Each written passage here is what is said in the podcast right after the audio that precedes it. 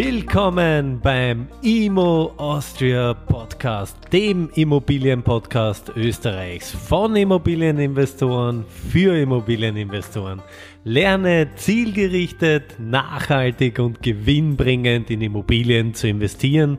Freue dich auf spannende Interviewpartner. Mein Name ist Paul Zödi.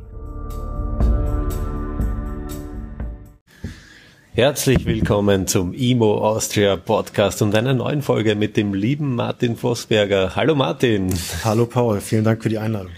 Gerne. Lieber Martin, wer dich noch nicht kennt, wer bist du, was machst du, wo kommst du her? Ich bin 34 Jahre alt, bin Projektentwickler, Bauträger und Vollzeitinvestor und komme aus dem Norden Deutschlands und zwar aus Oldenburg.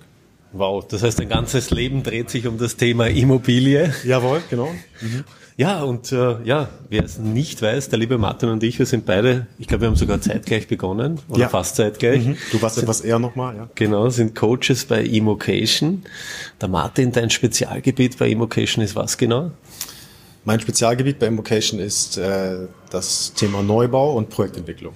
Genau, und du äh, trägst ja vor dir auch her den Ruf, profitabel Neubau im äh, im Rahmen des, der Buy-and-Hold-Strategie zu betreiben. Wie funktioniert das genau? Das funktioniert äh, auf verschiedenen Wegen. In erster Linie äh, braucht man natürlich ein Wohnkonzept, was äh, äh, wo mehr Miete gezahlt wird als auf dem normalen Markt. Ja? Mhm. Und ähm, das zu erreichen, ähm, bedarf es schon einer speziellen Nutzungsstrategie von Gebäuden, entweder im Umbau oder auch dann entsprechend im Neubau. Okay, was heißt das genau? Wie kann ich meine Miete anheben? Welche Strategien fährst du da? Ah, ich fange ja ganz am Anfang an mit der Projektentwicklung des Grundstückes, dann fange ich an zu bauen mhm. und äh, erstelle Konzeptimmobilien und dann hauptsächlich betreutes Wohnen. Und das ist eine Wohnform, die nicht nur heute, sondern auch in der Zukunft immer nachgefragt sein wird. Mhm. Äh, es ist ein sehr knappes Wohnungsangebot und dadurch sind die Mieter auch bereit, mehr Miete zu bezahlen als auf dem normalen Markt. Sehr gut. Betreutes Wohnen, Zukunftsmarkt, Stichwort Überalterung der Bevölkerung, mhm. demografischer Wandel. Ähm, hast du da viel Konkurrenz am Markt oder bist du der Vorreiter? Fühlst du eine Vorreiterrolle aus oder wie bist du überhaupt zu diesem Thema gekommen? Ähm, zu dem Thema bin ich gekommen, weil ich äh, über eine Apotheke groß geworden bin und dann schon frühzeitig Kontakt zu alten Menschen hatte. und dann ist irgendwann für mich klar gewesen, dass ich dann äh, in meinen ersten Anfängen auch jetzt bauen möchte. Und mhm äh, habe mich dann für das betreute Wohnen entschieden und das ist eine Wohnform, die ich nicht erfunden habe, aber die ich natürlich dann versucht habe zu perfektionieren. Und ich äh, habe einen sehr, sehr hohen äh, Mikrolagenanspruch, also 90 Prozent der Wege sollen nicht weiter als 500 Meter entfernt sein. Okay. und dadurch habe ich natürlich auch in Randlagen die Möglichkeit, äh, äh, super zu vermieten, weil ähm, die Grundstücke sind günstiger, die alten Leute sind da und ähm, die Wege haben sich ja verändert. Das, das Wichtige ist im Alter, eine Apotheke, ein Arzt und eben den Supermarkt in der Nähe zu haben. Und das ist der Mikrolagenanspruch, den ich da pflege. Und äh, ähm, das sind eben die Wege, die dann noch gegangen werden. Sehr gut. Und wie bist du überhaupt mit dem Thema Immobilien in Berührung gekommen? Hast du da in die Richtung studiert oder wie? Im, im Bachelor habe ich äh, duales Studium gemacht für, für BWL und bin dann äh, mit einer Hausverwaltung gestartet, hatte dann äh, hauptsächlich Gewerbeobjekte, die ich betreut habe. Dann bin ich in die Projektsteuerung dadurch gekommen, durch Gewerbemieterwechsel für meine Kunden. Mhm. Habe das ganz gut gemacht, konnte dann auf Honorarbasis dann da abrechnen und äh, ja, bin dann so durch Umbauten zum Bauen gekommen und habe dann gesagt, gut, wenn ich jetzt den Umbau mache, kann ich auch schnell dann viel fehlt nicht mehr zum Neubau. Ja. Mhm. Und dann kam gleich das erste betreute Wohnen mit zwölf Einheiten und dann ging es so weiter, bis ich dann gesagt habe, so, ich möchte das nochmal theoretisch abschließen. Ich hatte zwischenzeitlich tatsächlich auch einen äh, äh, Masterplatz in Wien, den ich dann mhm. abgesagt hatte. Sonst hätten wir uns vielleicht schon mal eher über den Weg gelaufen, ja. Und dann habe ich noch berufsbegleitend ähm, an der Universität in Wuppertal Immobilienwirtschaft und Bautechnik studiert. Und äh, das habe ich dann nochmal äh, wissenschaftlich nochmal aufgearbeitet. War super spannend. BWLer, Juristen, Ingenieure und Architekten, alle aus der Branche. Mhm. Ja, und die wichtigsten Themen über den gesamten äh, äh, Immobilienweg äh, hinweg sozusagen. Und äh, das hat mich nochmal extrem nach vorne gebracht. Sehr gut. Das heißt, du äh, fungierst und arbeitest äh, heute über mehrere Gesellschaften, mhm. äh, nehme ich an. Ähm, behältst du deine Objekte auch alle im Bestand oder machst du auch Projektentwicklung und verkaufst du ab? Ich baue viel zu gerne. Ich müsste es vielleicht mal machen. Okay. Äh, ich, äh, auch zu einem Thema Marge im Verkauf wäre mhm. noch mal was möglich, aber ich äh, bringe meine Ideen gerne auch dann zu Papier und entwickle das und freue mich natürlich, wenn es dann gebaut ist und dann ich im Bestand es haben kann und vorbeifahre oder die Leute fahren vorbei. Ich lege auch viel Wert auf Architektur und dann auch mal ein Foto machen und äh, ich stelle dann immer schon fest, dass das äh, ein besonderes Gefühl ist, dann das gebaut zu haben. Super, das hört man, das ist richtig deine Leidenschaft ja. und da, darin gehst du auch in der Arbeit. Ähm, wie funktioniert das betreute Wohnen? Gibt es da äh, Dienste, die wirklich hinfahren, das Essen liefern und äh, die Leute auch ärztlich versorgen? Äh, ist das alles barrierefrei? Wie kann man sich das vorstellen? Genau, es gibt natürlich bei der Barrierefreiheit keine Abstriche, es muss barrierefrei sein. Der, Im besten Fall ist der Aufzug, den man einbaut, ähm, hat eine höhere Tiefe, dass auch eine Trage mal rein kann, wenn der Rettungsdienst kommen muss. Das sind so bautechnische Thematiken, die man äh, in der Planung schon berücksichtigen mhm. muss. Und dann kann das betreute Wohnen von ähm, ganz, ganz mit ganz viel Freiheiten ausgestattet sein, aber auch bis zum Pflegeheim ähm, immer mehr Leistung anbieten. Und das mhm. ist auch eine Konzeptarchitektur. Da muss man sich am Anfang überlegen, was ist meine Zielgruppe? Sind die eher 70, 75 mhm. oder 80 bis 90? Ja? Und je nach Fitnesszustand und Alter des Mietklientels äh, versucht man das Angebot anzupassen. Und in erster Linie ist es bei mir so, ich versuche keine kleinen Wohnungen äh, zu bauen, sondern schon immer 50 Quadratmeter und drüber, also wirklich äh, eine würdige Wohnungsgröße. Mhm. Äh, es gibt aber dann, umso mehr man Richtung Pflegeheim kommt, natürlich immer kleinere Einheiten. Ähm, und dann habe ich eine Betreuungskraft über einen ähm, Dienstleister vor Ort mhm. und die organisiert das tägliche Leben. Das, die Zielsetzung ist zu sagen, Sie können einziehen und alles, was Sie an Leistung brauchen, können Sie zubuchen. Und das mhm. organisiert für Sie jemand. Sie müssen sich um keinen Garten kümmern, keinen Winterdienst. Sie können den Fensterputzer kommen lassen und so weiter. Und äh, diese Freiheit dann zu verspüren, wenn man dann aus dem eigenen Haus kommt und die Arbeit wird immer mehr äh, und das abgeben zu können, ist, ist enorm. Sehr gut.